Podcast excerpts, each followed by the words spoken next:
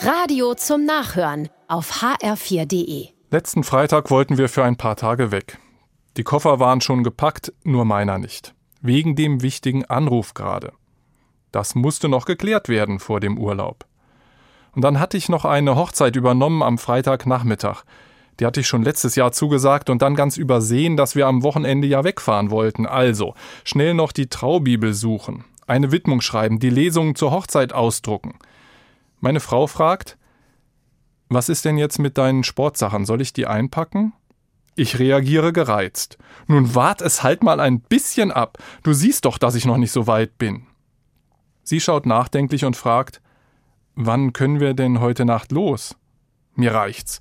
Hör auf, immer so zu drängeln. Urlaub heißt doch mal nicht nach Zeiten zu fragen. Hilf mir mal lieber mit dem Drucker.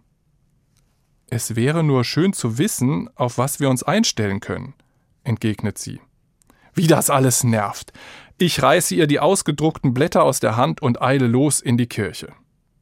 Der Traugottesdienst wird richtig fröhlich. Das Paar strahlt mich an, ich strahle zurück, die Gemeinde singt fröhlich mit und ich denke, so schön kann das Leben sein. Bei der Schriftlesung zur Trauung passiert es dann. Ich lese wie immer Worte aus dem Epheserbrief für das Miteinander des jungen Paares. Seid aber untereinander freundlich und herzlich und vergebt einer dem anderen, wie auch Gott euch vergeben hat in Christus. Das trifft mich wie ein Schlag. Zu so vielen, zum Teil ganz fremden Menschen war ich heute freundlich, selbst bei dem schwierigen Telefonat. Aber zu dem Menschen, den ich am meisten liebe und brauche, zu meiner eigenen Frau, da war ich eigentlich nur gereizt und ungerecht.